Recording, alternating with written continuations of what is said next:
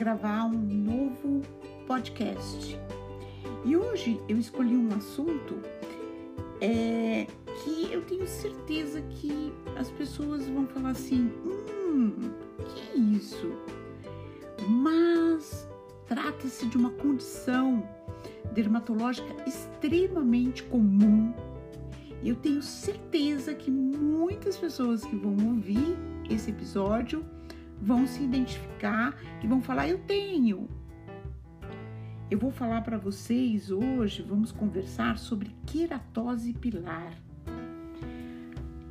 A gente pode falar queratose pilar ou a gente pode falar ceratose pilar. As duas formas estão corretas. E essa é uma condição cutânea, né? Muito comum. Se você passar as mãos nos seus braços, pode ser que você tenha e nem saiba. Geralmente nós encontramos a queratose pilar, né, as lesões de queratose pilar, na parte superior dos braços, mas a gente também pode encontrar na parte superior das coxas e até nas bochechas.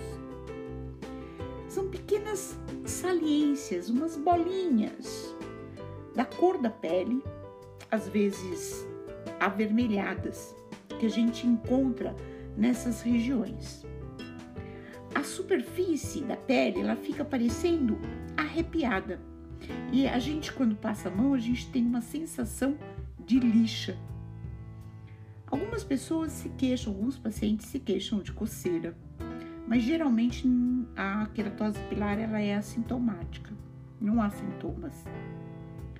A pele ela pode ficar irritada onde tem a queratose pilar, se ela ficar muito seca ou se a pele for arranhada.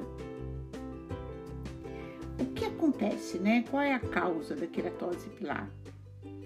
Ela é causada por um tampão de células mortas da própria pele que se juntam ao redor do folículo piloso costuma piorar essas lesões no inverno, quando o tempo está seco.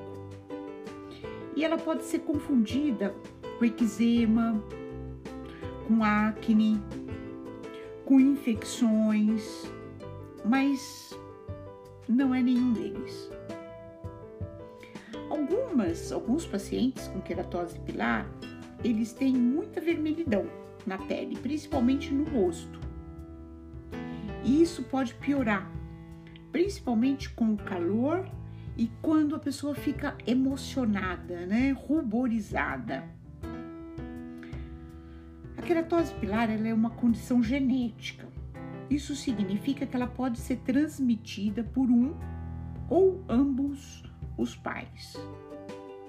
Frequentemente a gente encontra várias pessoas na mesma família com a mesma condição. Crianças e adolescentes com queratose pilar também pode ter a pele seca ou algum eczema, como a dermatite atópica, por exemplo. E é uma condição que se estende por toda a vida, inclusive a vida adulta, embora na maioria dos casos possa ocorrer uma melhora com o, o, o passar do, do tempo médico, um dermatologista, um, um clínico geral, ele pode diagnosticar a ceratose pilar simplesmente olhando para a pele do seu filho e perguntando sobre seu histórico médico.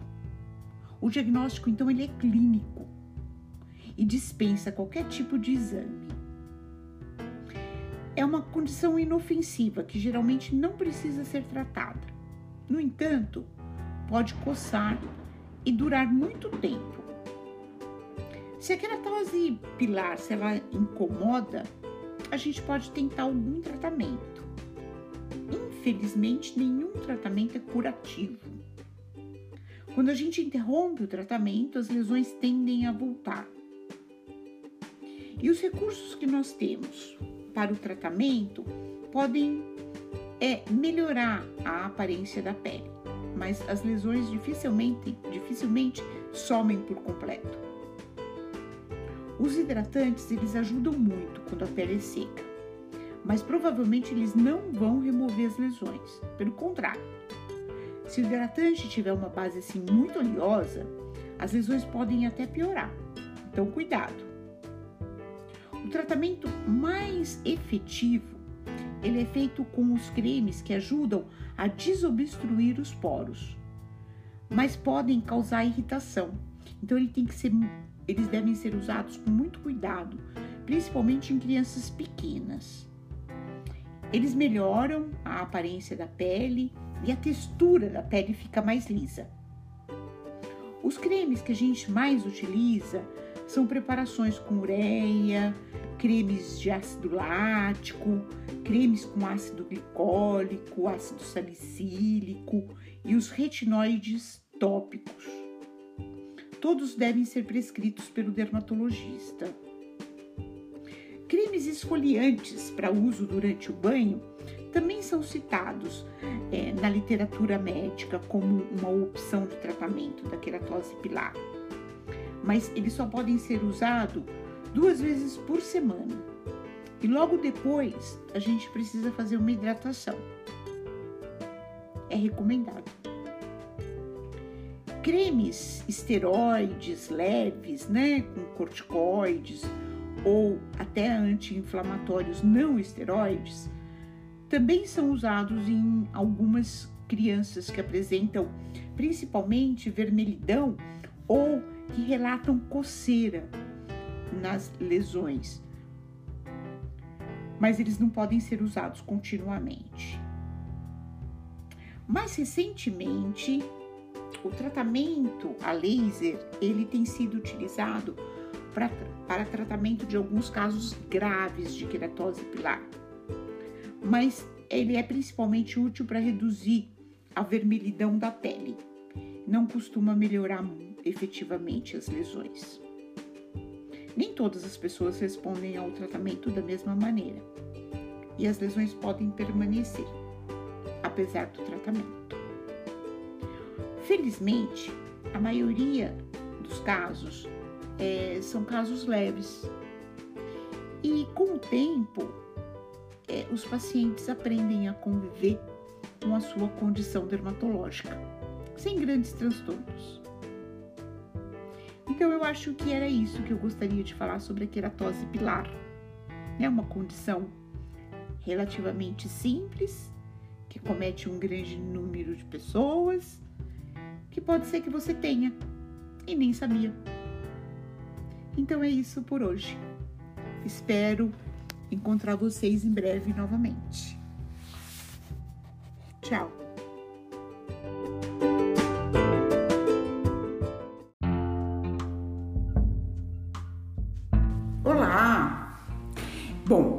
Vez nós estamos aqui e dessa vez até um pouco antes do esperado, porque surgiu a oportunidade de nós conversarmos hoje com a doutora Ana Paula Urzedo. Oi, Ana, tudo bem? Tudo bem, Emília. Que tudo. alegria estar aqui com você. Ai, que bom. Muito bacana. Ana, a alegria é minha, viu? Ô, Ana, eu queria que você se apresentasse para a gente conhecer um pouquinho o que você faz, quem você é.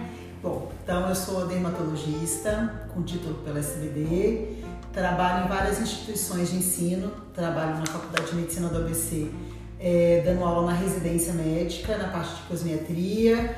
Começo agora em julho na pós-graduação efetivamente, todas as sextas-feiras. Também participo do grupo de pós-graduação em cosmetria e laser do Hospital Albert Einstein e trabalho como dermatologista na BWS, né, fazendo toda essa parte de doença no ambulatório. Ah, legal. Longo do consultório, né? É, e eu tenho que dizer que é um prazer, porque nós trabalhamos juntas, né, aqui na BWS tanto de segunda quanto de sexta, e é sempre muito bom. Mas, Ana, hoje eu queria muito conversar com você, até porque eu te, eu te considero uma expertise em laser. Ai, eu fico feliz saber. é, então, eu gostaria de explorar hoje os seus conhecimentos em relação ao laser, porque é uma, é uma é, é um assunto que surge no consultório assim todos os dias, né? E eu queria então começar entendendo o que, é esse laser. Quando o paciente fala laser, o que, que ele está falando do quê? Então, laser é um nome genérico, né? Uma abreviação da, da palavra inglesa e quer dizer que é a amplificação da radiação estimulada. Você fala assim, meu Deus, o que, que é isso? Parece uma coisa muito complexa, mas foi Einstein a primeira pessoa a descrever a radiação eletromagnética e com base nesses conhecimentos da física foram criados os primeiros lasers. E os lasers, eles na verdade eles, eles são é, fotons de luz, né? eles são nada mais do que energia luminosa mais forte do que qualquer fonte de luz comum.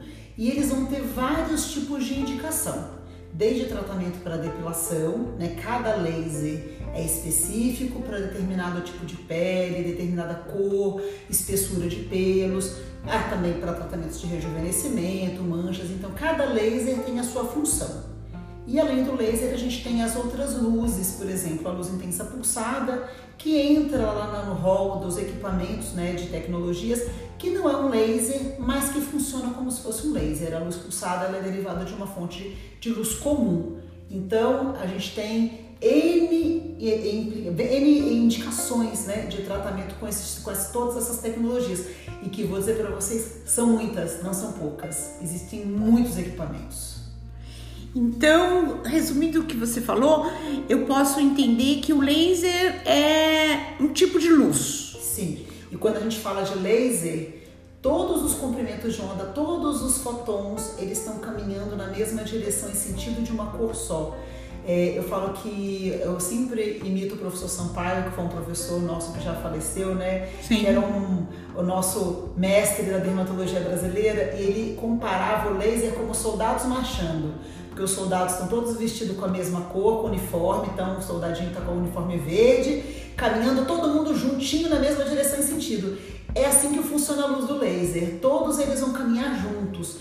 Então, quando a gente vai fazer um tratamento de depilação, que é o exemplo que eu uso para os nossos alunos, então todas aquelas luzinhas elas vão ser direcionadas para o alvo na pele, que é o pigmento marrom, que é o pigmento do pelo. Então, o laser, por isso que cada laser tem uma indicação porque cada laser tem uma cor diferente e vai ter um alvo diferente da nossa pele. Nossa, muito interessante, né? E para o paciente, assim, é, leigo, por exemplo, né? Que chega no consultório e fala, ah, eu queria fazer um laser. Às vezes ele nem sabe, né? Para que, que ele quer é, é, fazer o laser. Mas ele já chega e fala, ah, eu queria fazer um laser. É, é claro que o médico, depois de avaliar, ele sabe qual é o laser que ele tem que fazer. De todas essas opções que mais ou menos você já colocou, me fala qual é aquela que você assim é, vibra na hora de indicar, porque você sabe que ali você tem um bom resultado, porque você sabe que ali você tem a melhor indicação. É, então eu particularmente adoro os lasers que a gente chama de lasers ablativos. O que, que quer dizer que é laser ablativo? É um laser que vai remover a pele da gente, que vai fazer a nossa pele descascar. Então, a gente tem basicamente duas tecnologias né, no mundo inteiro para fazer ablação ou o laser de erbium, 2.940 nanômetros, ou o laser de CO2, que as pessoas conhecem muito, falam, ah, eu quero fazer um CO2, que é um laser que é um pouco mais profundo. Por quê? Eles são lasers que a gente vai conseguir queimar a nossa pele, basicamente queimar a pele velha e fazer nascer uma pele nova. Então a gente vai ter um grande estímulo de colágeno, uma melhora das rugas, uma melhora do brilho, melhora dos poros. E agora essa época do frio é uma época muito boa para a gente fazer esse tipo de procedimento, porque a pele fica sensível, a gente não vai tomar sol, porque não pode estar tomando sol, e a gente pode fazer praticamente para todos os pacientes. A gente só reserva, às vezes, a pele negra, que é uma pele que mancha muito, a gente não costuma fazer, mas também essa, esse tipo de paciente não costuma ter tanta ruga quanto os pacientes de pele mais clara. Então, a gente pode fazer a priori em praticamente todos os pacientes, salvo algumas exceções. Ele é um laser que realmente me deixa feliz e animada de fazer, porque eu sei que o paciente vai voltar depois e ele, verdadeiramente ele vai ver a diferença na textura da pele e na melhora das rugas. Ah, legal, legal. E me diz uma coisa, nesses casos do, do laser abrasivo, abrativo, é, ele, é, são necessárias muitas sessões? Porque então, a gente sabe que esses tratamentos às vezes não são baratos, né? É, então depende de como a gente faz o laser. Se for um paciente bem de pele clara e uma pessoa que esteja disposta a ficar uma semaninha com a pele descascando, um pouco mais sensível, for uma pessoa bem tranquila em relação a isso, eu recomendo uma sessão, faço um laser, porque a gente tem como é, deixar o laser mais forte ou menos forte, de acordo com o desejo com, com a indicação do paciente. Então, eu normalmente indico uma sessão, porque eu, na verdade a gente utiliza outras coisas também para melhorar o paciente. Se for um paciente que tem a pele com muitas rugas, ou uma pessoa que, por exemplo, tem cicatrizes de acne, aí eu já indico mais sessões, em média umas três sessões uma vez por mês, e gosto dessa janela, desse período do frio para fazer os tratamentos, porque é uma época que a pessoa, a gente sabe que ninguém vai ficar pra, indo para a praia se expor muito ao sol, e mesmo no dia a dia a gente não vai se expor tanto ao sol. São tratamentos um pouco mais caros, sim, é, mas hoje as tecnologias elas ficaram mais acessíveis. Então elas não são tão caras quanto elas eram no passado. Então é, hoje dá para os pacientes fazerem, né, a gente parcela, facilita as coisas para deixar a coisa mais acessível. E Ana Paula, uma, eu recebo também muitos pacientes no consultório que chegam para fazer laser em melasma, que são aquelas manchas marrons que surgem na nossa pele, muitas vezes relacionadas à gestação. É, é bom? Tem indicação? Tem indicações precisas para tratamento de melasma. A gente sabe que tratamento de melasma é clínico, né? Usar clareadores, foto protetor com cor e tudo mais, é o que a gente né, faz no nosso consultório. E os lasers e as luzes, elas têm indicações precisas para aqueles melasmas que não se resolvem somente com os nossos tratamentos tópicos. Então, existem algumas tecnologias que podem ser utilizadas para melasma. Uma que é muito controversa ainda é, é a luz intensa pulsada. A luz intensa pulsada, como eu falei no início, ela não é um laser de verdade, ela é derivada de uma fonte de luz comum. A gente usa para pacientes, até pessoas, vamos dizer, morenas claras, né? Para ficar mais fácil para as pessoas entenderem. Então, de bem branquinhas até um moreno que é mais clarinho. E só pode ser utilizado para o melasma que já está mais clarinho e que tenha ficado aqueles vasinhos, que não ficam os vasinhos às vezes residuais. Essa é uma boa indicação para a luz pulsada. A gente sempre tem que falar para o paciente que existe sempre a possibilidade desse melasma piorar um pouco após o tratamento em alguns casos. E existem outras tecnologias que essas sim são indicadas, mais indicadas e tem mais artigos atualmente para tratamento de melasma. Um são os lasers que switch, que a gente fala que são os lasers de nanosegundo, que é o laser que a gente usa para tratamento de tatuagem. Então, normalmente são sessões quinzenais ou mensais, em torno de oito sessões, e que a gente vai fazer. O que, que esse laser vai fazer? Ele vai enxergar o, o, o pigmento e ele vai destruir a célula que não a célula, mas os bracinhos da célula, da célula que é o melanócito que distribui o pigmento para a nossa pele. Com isso a gente tem um clareamento. E tem os lasers de picosegundos que são os mais novos, que também são lasers de remoção de tatuagem, só que eles têm uma, eles entregam a energia de uma maneira mais rápida, mais eficiente e com menos efeitos colaterais. Só que são, são tratamentos mais caros que os de nanosegundos tem as mesmas indicações, também a gente faz em torno de oito sessões e que tem resultados interessantes. A gente sabe que o paciente de melasma vai tratar o resto da vida, às vezes as pessoas ficam chateadas, mas não pode ficar, né? Tem gente que toma, toma remédio para pressão todo dia, a gente tem que passar protetor solar todos os dias também.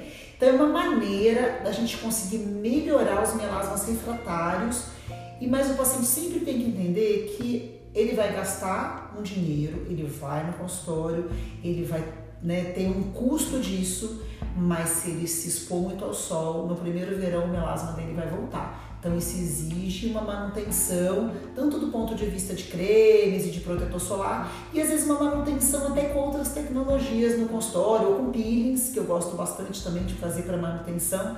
Então é bom, mas ainda não é a solução definitiva, mas ajuda bastante. Então, veja se eu entendi. O laser no melasma, ele é um complemento do tratamento. Isso, ele é um tratamento coadjuvante. Ele é um coadjuvante. Você nunca vai tratar um paciente só com laser. Um Não. paciente que tenha melasma só com laser. Não, isso é muito comum de aparecer no consultório. O paciente ouve a palavra laser, acha que a gente vai tirar num passe de mágica, né? Os pigmentos e que a pessoa nunca mais vai ter. Eu sei que eu tenho pacientes ansiosas no consultório que elas acham assim, eu vou lá tratar com laser, ah, mas eu não quero usar o creme em casa. Eu falo para elas que a, a, analogia que eu uso é assim, você vai no dentista, fazer um clareamento dentário e não vai escovar o dente nunca mais? Então é igual. Essa é boa. Você tem que escovar dente todo dia, você tem que passar protetor solar todos os dias, tem que usar o creme todo dia. Então é a mesma coisa, né? Então tem que ser, eu falo que é o hábito igual o hábito de escovar dente. Então de manhã você acorda, lava o rosto, passa seus cremes, passa o protetor solar, reaplica esse protetor solar às vezes na hora do almoço, pode ser na forma de pó, né? alguma coisa que seja mais fácil para a pessoa.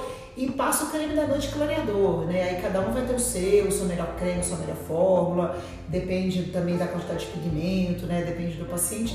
Mas se vai fazer laser, tem que fazer a lição de casa, senão não vai melhorar, não. Uma coisa não substitui a outra. Legal, legal. E me diz uma coisa, e tem laser para acne? Tem. A gente atualmente utiliza uma luz pulsada, que ela tem um comprimento de onda de 450 nanômetros. O que, que acontece? As bactérias que estão na nossa pele e que elas são também implicadas na gênese da acne, elas emitem uma corzinha, a gente fala que é uma protoporfirina que é um alvo para essas luzes pulsadas. Então, aquele paciente ou que tem muita lesão inflamatória, mas que não, ou não quer tomar antibiótico, ou não pode tomar um antibiótico por N motivos, ou não pode tomar outros tratamentos como isotretinoína, é uma opção para a gente tentar diminuir a inflamação e matar essas bactérias, e com isso a gente consegue ter uma melhora da inflamação. Além disso, a luz pulsada, ela trata pigmento vermelho, então ela trata os vasos, e trata as manchas marrons. Então, às vezes as pessoas vão ficando com aquelas manchas acastanhadas residuais. Então, a gente trata a acne ativa e trata as manchas residuais com esse tipo de luz pulsada. E além do laser, eu sei que não é laser, mas também está dentro do rol das tecnologias, existem os microagulhamentos robóticos. O que é microagulhamento robótico? Um microagulhamento são várias agulhinhas banhadas a ouro que estão num contexto de uma plataforma de laser, né? Para entender a plataforma de laser, ela é uma máquina, como se fosse um grande computador com vários braços. Cada braço serve para uma coisa. Então, o braço delas é um microagulhamento robótico e na pontinha dessa agulha ela faz um aquecimento por radiofrequência. Então, ela esquenta. E aí, o que, que tem alguns artigos muito legais mostrando? Que ela cauteriza e ela diminui o tamanho da glândula sebácea. Então, eu tenho pacientes no consultório que a gente tem todo tipo de pessoa, né? Sim. Pessoas que não querem tomar anticoncepcional, nem meninas que têm acne da mulher adulta. Pessoas que às vezes não querem tomar antibiótico por N motivos, porque tem gastrite, ou porque não quer, porque a mãe não quer, porque acha que é criança. Então, o microagulhamento robótico, ele dá uma secada nessas glândulas, ele diminui o processo inflamatório e ele, ao mesmo tempo, já trata cicatrizes. Então, algumas pessoas já vão com a pele com cicatrizes de acne e com a acne ativa. Então, você consegue melhorar tudo ao mesmo tempo agora. Né? Então, existem essas duas possibilidades que eu vejo né, que são interessantes e que dão para a gente tratar esses pacientes. É claro que se a pessoa puder fazer tudo, né, tomar um remédio, aí facilita bastante a nossa vida. Mas são opções boas. E eu tenho duas pacientes no consultório que são desse jeitinho: não querem tomar remédio, não querem tomar anticoncepcional, não querem tomar isotretinoína e elas querem um milagre. Então, eu estou tratando e elas estão super felizes com o microagulhamento robótico e vamos que vamos, vamos. desse tratamento. E você não, nisso tudo que você falou, que você acabou de falar, você não falou da possibilidade de tratar o laser com de melhorar cicatrizes com laser. Isso, não Existe falei. isto. Existe. Né? Existe com o laser ablativo que eu falei primeiro das rugas, existe com esse microagulhamento robótico, existe com os lasers de pico e de nanosegundos, eles também melhoram as cicatrizes de acne. Então, existe com a luz pulsada para melhorar as manchas do rosto. Tudo isso a gente usa. Existem com lasers que a gente fala que são lasers não ablativos, que a gente chama eles de laser frio.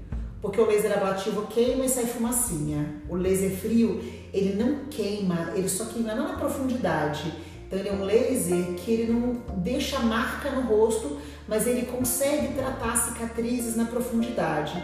Também são lasers que a gente utiliza para tratamento de cicatrizes. Então tem uma diversidade enorme de tecnologias. E qual que a gente vai escolher? Depende da cicatriz e depende da vida da pessoa. Tem gente que agora, né, com a época da pandemia, que faz home office. Então eu posso, nesses pacientes que não têm a necessidade de estar indo trabalhar pessoalmente e alguns que não abrem um vídeo nas reuniões, que eu tenho umas pacientes assim, eu tenho a possibilidade de queimar bem a cara delas, elas ficam bem feias, inchadas, horríveis durante uma semana. Eu tenho o professor Ival que falava, né? Quanto pior, melhor o resultado. Quanto mal estrago, melhor o resultado. Quanto pior fica no pós, melhor fica depois. Então elas ficam umas semanas com a pele feia, marrom, inchada depois ficam bonitas. E existe aquela pessoa que não tem jeito, que ela visita o cliente, que ela tem, ela, né, tem um contato, então de repente trabalha num banco, ou trabalha numa financeira, ou é um dentista, que não pode estar com a cara horrível quando encontrar com o paciente. Aí a gente faz os outros tratamentos, a gente faz o laser não ablativo, a gente faz microagulhamento, a gente faz a luz pulsada, porque essas tecnologias não vão deixar a pessoa com a cara horrível depois. E aí a gente vai fazer um número às vezes maior de sessões para a gente conseguir chegar no resultado de um laser mais agressivo.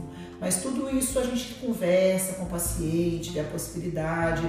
Eu tenho pacientes, por exemplo, que são jornalistas, que são âncoras de jornal. Eu não posso judiar da cara delas e elas aparecerem no jornal com a cara queimada. Então eu combino com elas de fazer os tratamentos durante o período de férias. Então a gente sempre vê, por isso que é tão importante, né?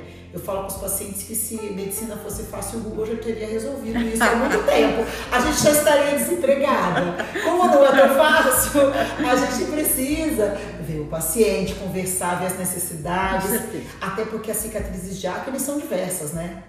Cicatriz de acne é um termo genérico para diversos tipos de cicatrizes. E cada uma com a sua abordagem, né? Exatamente. Às vezes a gente tem que fazer cirurgia, né? Uhum. às vezes tem que fazer preenchimento, às vezes tem que fazer outra coisa. E aí a gente associa, né? E eu falo que é um combinado. O paciente chega no consultório, a gente avalia, fotografa tudo, fala, olha para você vai fazer essa sequência de tratamento. Olha, você vem, por exemplo, vamos fazer primeiro uma luz pulsada para tirar essas manchas. No mês que vem você vem e faz um microagulhamento, ou às vezes faz no mesmo dia. Se tiver cicatrizes que realmente precisam de tratamento cirúrgico, programa cirurgia para a pessoa, se ela não puder fazer naquele dia. E aí a gente vai encaminhando, né? vai fazendo as coisas de acordo com a agenda de cada pessoa. E com a disponibilidade também, né? E financeira também. É. Porque tem a questão financeira, financeira. obviamente. E agora eu vou tocar, Ana, num assunto nevrálgico, que é o laser para tatuagem. Laser para tatuagem, olha. É um desafio, não? É um desafio terapêutico. E assim, eu até tenho algumas pacientes no consultório, assim, a pessoa quando ela vai fazer uma tatuagem, ela, primeiro que ela vai fazer achando que ela vai amar aquela tatuagem para todo sempre da vida dela. Isso às vezes não é verdade, porque a gente passa por fases na nossa vida.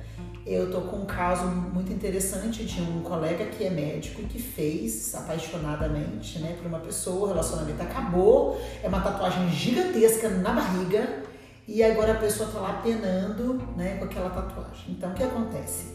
É, quanto mais colorida for uma tatuagem, mais complexa ela é para ser removida um dos piores pigmentos para a gente tirar o pigmento amarelo, né? Pigmento amarelo laranja é difícil.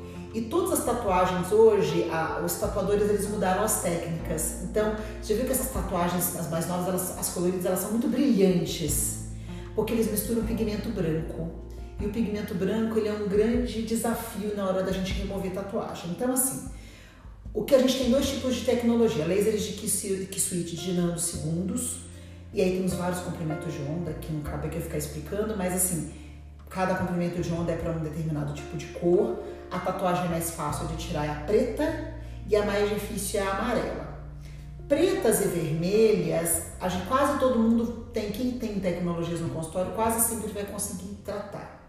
Verdes claras, alguns lasers específicos tratam. As máquinas mais novas de picosegundos, que são esses equipamentos mais caros, mais novos, eles tratam quase todas as cores.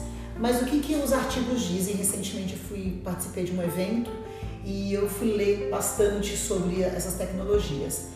Ainda hoje, apesar do laser de picosegundos prometer uma melhora maravilhosa do melasma de tatuagens, quando a gente compara com as tecnologias antigas, é, não tem estudos muito grandes. Então eles falam que assim, não existe um estudo, estudo que compara um laser com outro. Parece que o laser de pico segundo ele trata melhor tatuagens muito coloridas que a gente não conseguia tratar com os lasers mais antigos e parece que eles têm menos efeitos colaterais. Mas no frigir dos ovos, todo mundo chega no mesmo lugar. Esse lugar é o quê? Vai apagar a tatuagem toda como se nada houvesse na vida e que a sua pele vai voltar totalmente ao normal? Infelizmente, isso não existe. Algumas pessoas conseguem tatuagens pequenas, pigmento só preto.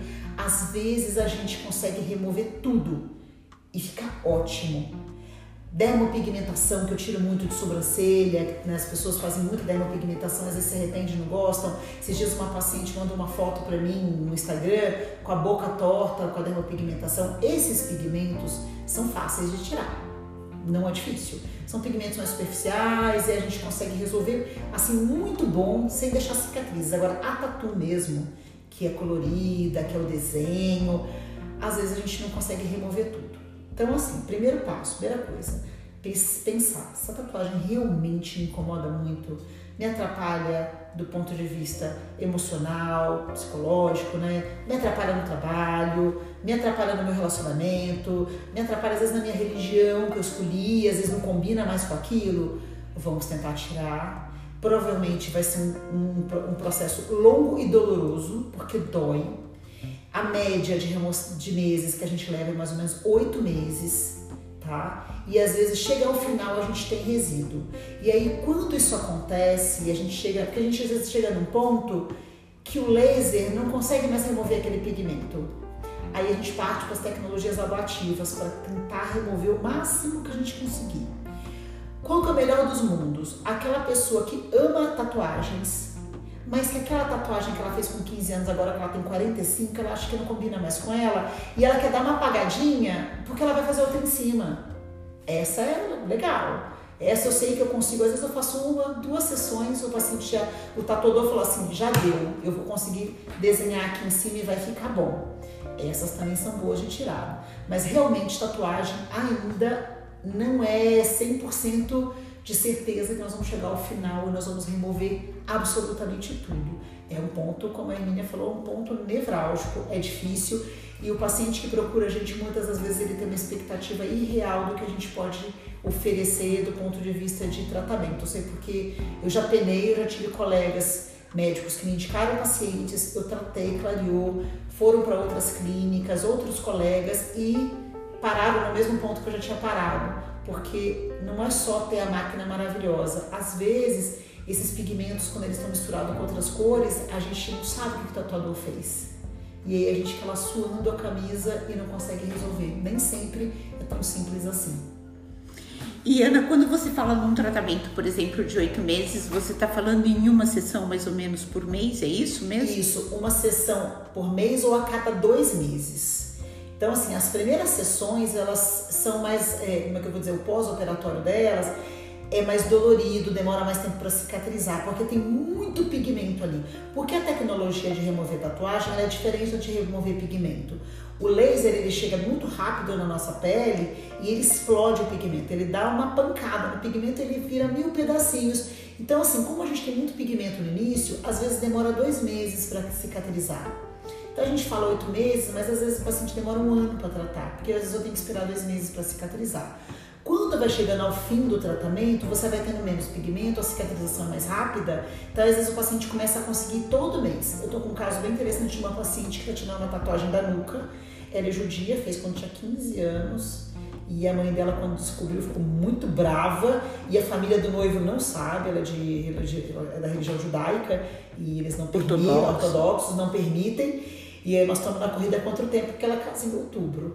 Tá quase nada. Ela tá mega feliz que ela falou, ai, doutora, falta só um pouquinho. E ela escreveu as iniciais da mãe dela. Ela falou, eu não agradei. Minha mãe não ficou feliz com essa tatuagem.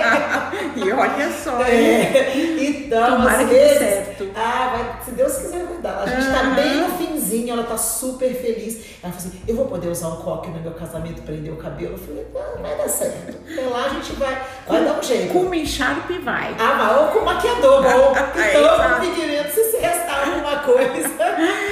E, e, Ana, a gente sabe que assim o, o, laser que mais se popularizou no Brasil e acho que foi o primeiro laser que as pessoas começaram a fazer é o laser de depilação, né? Sim. E é, você teria alguma coisa assim mais recente ou mais nova para falar sobre o laser de depilação? De depilação. Então, assim, eu comecei a usar laser em 2000. Na verdade, comecei a usar uma luz pulsada, que era o que eu tinha na época. Eu trabalhava com uma colega, que era minha professora, e na época a gente não, não alugava laser, né? Você tinha que comprar a máquina em dólares. Então, era um negócio louco, né? O Brasil não mudou muita coisa, imagina você comprar um equipamento em dólar hoje, né? Que vontade de chorar Sim. que você vai ter todos os dias. E aí naquela época a gente começou a usar luz pulsada. Depois eu tive a oportunidade de trabalhar com laser de diodo, Lightyear, que é o mais comum, ficou mais popular no Brasil. É uma máquina muito versátil, muito boa. Depois vieram os lasers de Alexandrita, que são menos dolorosos. Existem várias, várias clínicas né, eh, de depilação né, espalhadas aí no Brasil inteiro com a depilação a laser. No início só os médicos faziam, agora outras pessoas de outras né, fisioterapeutas, especialidades né, fazem o laser. E o que, que a gente tem mais recentemente em relação à depilação? A gente tem luzes pulsadas, que são muito específicas, quase que laser, que a gente consegue. Que é o grande, a, a grande pedra no sapato são duas coisas aqui. Paciente que tem pelo fino de face ou pelo muito claro, que é terrível para tratar, super difícil. A gente tem muitas queixas em relação a isso, pessoas que têm aqueles pelinhos bem fininhos. Então, para essas pacientes, eu indico as luzes pulsadas que são que funcionam como um quase laser, né? Que o que, que os engenheiros fizeram? Eles aquecem um comprimento de onda que vai passar e resfria os outros. Então ela funciona quase como um laser. E aí ela vai ter, ela vai ser próximo do laser de Rubi, que é o primeiro laser que foi inventado para aplicação prática no, no mundo, foi o Rubi. Então para essas pacientes a luz pulsada vai muito bem. E o outro polo é o paciente de cor negra, porque eles têm a pele escura e o pelo escuro. Então a gente recebe muito homem que encrava o pelo no pescoço, né? Muito comum, uma queixa comum desses pacientes e aí alguns principalmente afrodescendentes. Afrodescendentes, exatamente. E às vezes a pessoa tem uma profissão que ela é obrigada a se barbear todos os dias. Por exemplo, um militar que tem que estar barbeado todos os dias. Uma pessoa que trabalha com segurança. Um bancário. Um bancário. Não pode ser barbudo, né? Eles não podem. Então, esses pacientes, eles machucam muito a pele. E o que que acontecia? Muitas das tecnologias queimavam a pele dos pacientes. Então, existe, existe um laser que é um que muitas pessoas têm, que é um laser que antigamente a gente usava para vasos, que é o NDA de 1064 nomes, antigamente a gente usa ainda, né? E ele pode ser utilizado para pele negra. E pode ser usado para pele negra e pele bronzeada, que é o único que faz isso. Mas ele só é bom para pelo grosso. Então, pelo de barba masculino é a minha opção para esses pacientes, porque ele não queima a pele, porque ele aqui ele vai bem profundamente, então ele não queima aquela melanina que está dispersa na epiderme, vai direto no pelo. E assim, esses pacientes são muito felizes, porque Olha, eu lá no passado já tinha uma visão. Falava com os meus pacientes que vinham depilar a barba, falava, não depila a barba toda não. Vai que a moda da barba volta. Olha aí, ó. Voltou. Olha, a pessoa que adivinha o futuro sou eu. Agora tá todo mundo barbudo, tem um monte de barbearia, né? Os homens estão super vaidosos com as barbas.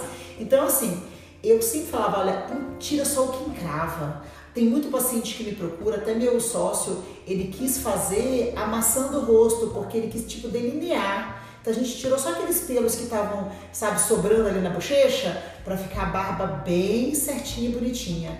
Então a gente tem novas tecnologias. As plataformas hoje em dia dos dermatologistas que a gente utiliza no consultório, muitas delas já vêm com a tecnologia de depilação.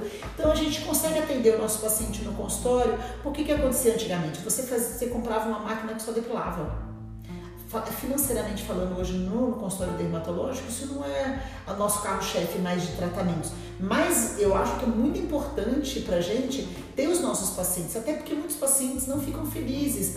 Às vezes vão numa clínica, não estou falando mal das clínicas, mas às vezes não ficam felizes com a tecnologia que está lá. Às vezes tem uma intercorrência, ele quer fazer com você o laser. Então é muito importante a gente poder dispor desse tipo de tecnologia para tratar e realmente, tratar pelo fino, tratar pele negra. E a gente tem pacientes, por exemplo, que têm doenças autoimunes, pacientes que têm vitiligo. As clínicas não aceitam esses pacientes. Elas têm medo de tratar, elas têm medo de queimar. Então, a gente vai ter que fazer para esses nossos pacientes a depilação. Então, eu no consultório disponho de luzes pulsadas que imitam laser e de um laser que é o 1064. E aí eu consigo. E os lasers de que suíte de tatuagem Aquelas pessoas que são loiras ou ruivas, o que, que a gente faz? A gente usa esse laser. Ele não consegue depilar 100%, mas ele deixa o pelo branco e destrói o pelo. A gente vai lá, remove, aí demora um tempão para aquele laser nascer de novo. Então, é uma alternativa. Para aquele pelo. Bem loirinho, o rio ruivinho. Nascer de novo. É, então ele demora bastante tempo. Então ela vai lá, trata e vai demorar um tempão para aquele pelo voltar. Então a gente vai. Por isso que é bom, a gente, como a gente tem as plataformas hoje, a gente dispõe de muitas possibilidades né, de tratar né, todos os pelos, todas as cores, todo mundo. Só o pelo branco não tem jeito. É, isso era a minha próxima pergunta. E o pelo branco continua sem solução? Sem solução. Pelo branco ainda, é. a solução é arrancar. Assim como o pelo branco da cabeça não sei que uma vez alguém, não sei se foi em algum congresso, acho que foi, que perguntaram para uma médica num congresso desses de cabelo se tinha solução para pelo branco. Ela falou: tem, pintar o cabelo. Tinta. E o pelo branco, aonde não era quando não era na cabeça, a gente tira. Ou com a pinça, ou com a linha, ou com o creme depilatório. Aí depende da região, né? Sim. Tem que tomar cuidado com a face e ficar arrancando, às vezes acaba irritando a pele. Então a gente tem uns creminhos que às vezes dissolvem esses pelinhos aí resolve. Ou fazer a epilação com agulhinha, né? É, com Evitonic, nossa. Sim, que nem sempre a gente tem um profissional com essa treinado para isso, né? É... Às vezes é difícil você encontrar um profissional treinado para isso. Nossa, a gente fazia isso lá em 1950. Sim, bolinha. Bolinha, né? Guardar com olha. Vamos falar quanto tempo. Puxa, Ana, olha, eu acho que eu ficaria aqui conversando com você mais um tempão. Acho que eu teria mais umas 500 perguntas. Mas eu tenho um pouco de receio que, esse que esse episódio fica, fique muito longo. Eu queria só te perguntar o seguinte: é, você pode dar os seus endereços na rede? Claro. Você está no Instagram, no, no Facebook? Instagram, tô. É no Instagram e no Facebook eu tô como DRA, né, doutora, underline, Ana Paula Urzedo.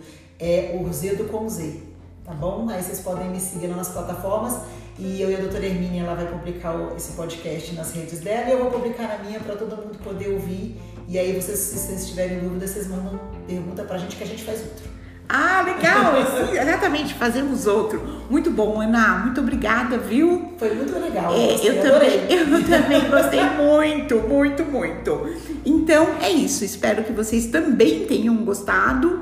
Vocês já sabem é, aonde encontrar a doutora Ana Paula e a gente vai então encerrando esse episódio por aqui. Tchau para vocês. Tchau. Tchau.